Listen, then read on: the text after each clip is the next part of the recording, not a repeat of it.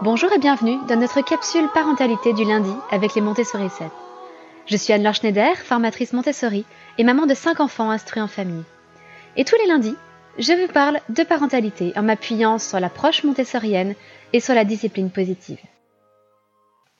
Aujourd'hui, je me suis lancé le défi de vous présenter la discipline positive en 5 minutes, soit le temps que je puisse boire mon thé ou du moins qu'il ne refroidisse pas. S'il est froid à la fin de cette présentation, c'est que j'aurai tout raté.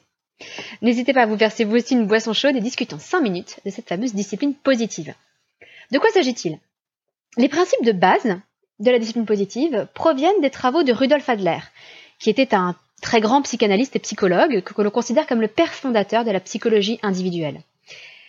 Et puis, il a travaillé sur la parentalité, ainsi que l'un de ses disciples et successeurs, Rudolf Dreikurs, qui a proposé un certain nombre de principes, un certain nombre d'outils aussi pour améliorer notre façon d'élever et d'éduquer nos enfants.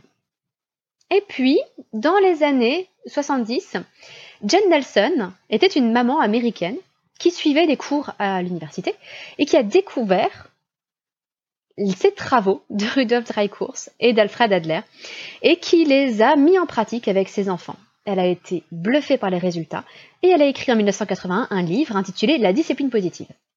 Elle s'est associée avec Lynn Lott et ensemble, elles ont multiplié les livres autour de la discipline positive, que ce soit pour les bambins, pour les adolescents, pour euh, l'école, pour les parents solos, etc., etc. Mais les principes sont toujours les mêmes et c'est ce que je voudrais discuter, ce dont je voudrais discuter avec vous aujourd'hui. Le premier point, c'est quelle est la différence entre discipline positive et éducation bienveillante? Est-ce qu'on parle vraiment de la même chose? Malheureusement, je ne vais pas pouvoir rentrer dans les détails en moins de 5 minutes. Donc je vous renvoie vers deux articles que j'ai écrits pour expliquer les nuances subtiles qui existent entre la discipline positive ou l'éducation bienveillante.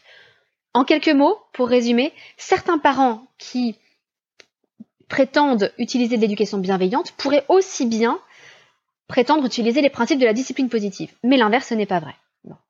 Je vous renvoie vers un premier article qui explique pourquoi personnellement je n'adhère pas à l'éducation bienveillante. Désolée si ça vous surprend, mais je vous invite à lire l'article qui vous expliquera pourquoi. Et pourquoi je préfère la discipline positive. Et puis je vous renvoie vers un deuxième article qui détaille les différents styles parentaux et vous présente la discipline positive à travers le prisme de ces différents styles parentaux. Alors, quels sont les grands critères pour savoir si on parle de discipline positive ou d'autre chose?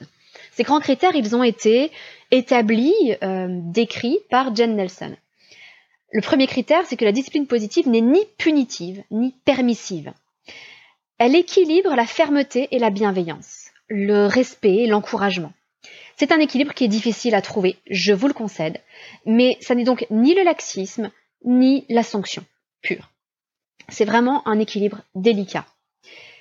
Deuxième critère, la discipline positive s'appuie sur le principe que les enfants, mais les adultes aussi, ont deux besoins fondamentaux, le besoin d'appartenance et le besoin de contribution ou d'importance, suivant les traductions. Le besoin d'appartenance correspond au besoin d'appartenir à un groupe, c'est un besoin affectif, relationnel.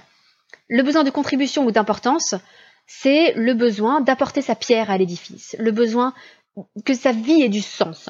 Et je pense que tout le monde peut s'accorder sur ces deux besoins fondamentaux chez l'être humain. Ce sont les principes de base de la discipline positive. Ensuite, vous verrez que tout le reste s'adapte entièrement aux familles, mais il faut au moins se mettre d'accord sur ces principes de base. Troisième critère, la discipline positive cherche à être efficace sur le long terme. Beaucoup de parents qui utilisent des punitions le font en disant que c'est efficace, que ça fonctionne, et qu'après tout on n'en est pas mort. Ce sont souvent les arguments avancés. Alors, sans même rentrer sur le terrain de la violence, de l'irrespect de l'enfant, simplement sur ce critère de l'efficacité, malheureusement les punitions ne sont pas plus efficaces qu'autre chose. En fait, les punitions sont efficaces à court terme, parfois, mais elles ne le sont jamais à long terme. Parce qu'un enfant finit par se rebeller, ce qui est très bien d'ailleurs. Mais tout ça pour dire que on ne cherche pas l'efficacité à court terme dans la discipline positive, on cherche une efficacité à long terme.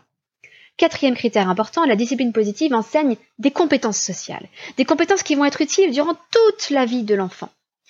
La résolution de problèmes, par exemple, des capacités relationnelles, etc. Cinquième critère, la discipline positive permet de prendre conscience de ce dont on est capable. Elle développe l'estime de soi.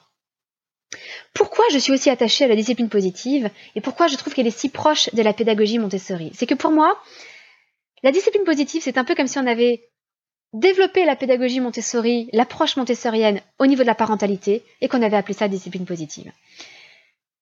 À chaque fois, on s'adapte à l'enfant. Et c'est pour ça que c'est une solution universelle. On ne peut pas plaquer le même schéma sur tout le monde. Mais la pédagogie Montessori, tout comme la discipline positive, à mon sens, sont des solutions universelles parce qu'elles partent du principe qu'il faut s'adapter à l'enfant. Et même pour la discipline positive, à la famille. C'est-à-dire qu'il va falloir s'adapter aux parents et aux enfants. Alors, je dépasse un petit peu les cinq minutes, mais quelques outils concrets pour vous aider à mettre en pratique ces grands principes qui sont en fait le, cœur de la discipline positive. On développe ensuite toute une boîte à outils, mais cette boîte à outils, elle peut évoluer en fonction de la société dans laquelle on vit, en fonction des nouvelles idées que les gens peuvent avoir. L'essentiel est que ces outils respectent ces grands principes.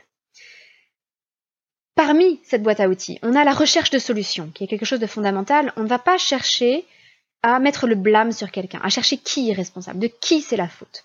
On va chercher une solution, toujours. C'est une vision positive des choses. Une autre idée, ça peut être de chercher l'objectif caché derrière le comportement, car l'enfant peut avoir un objectif que l'on ne comprend pas. Une autre petite idée que vous pouvez mettre en place très facilement dans votre quotidien, c'est de remplacer tout ce que vous vous dites dans votre tête qui commence par comment est-ce que je pourrais faire en sorte que euh, Qu'est-ce que je pourrais faire pour que mon enfant fasse ceci? Essayez de le remplacer par comment est-ce que je peux aider mon enfant à? Par exemple, au lieu de dire comment est-ce que je peux faire en sorte que mon fils mange le matin, comment est-ce que je peux l'aider à prendre conscience de l'importance du petit déjeuner? Ou alors, comment est-ce que je peux faire en sorte que ma fille m'obéisse Si on le remplaçait par comment est-ce que je peux l'aider à prendre de bonnes décisions pour elle? Bon, je vais m'arrêter là. Je pourrais en parler pendant des heures. J'en reparlerai en abordant des thèmes euh, plus spécifiques plus longuement.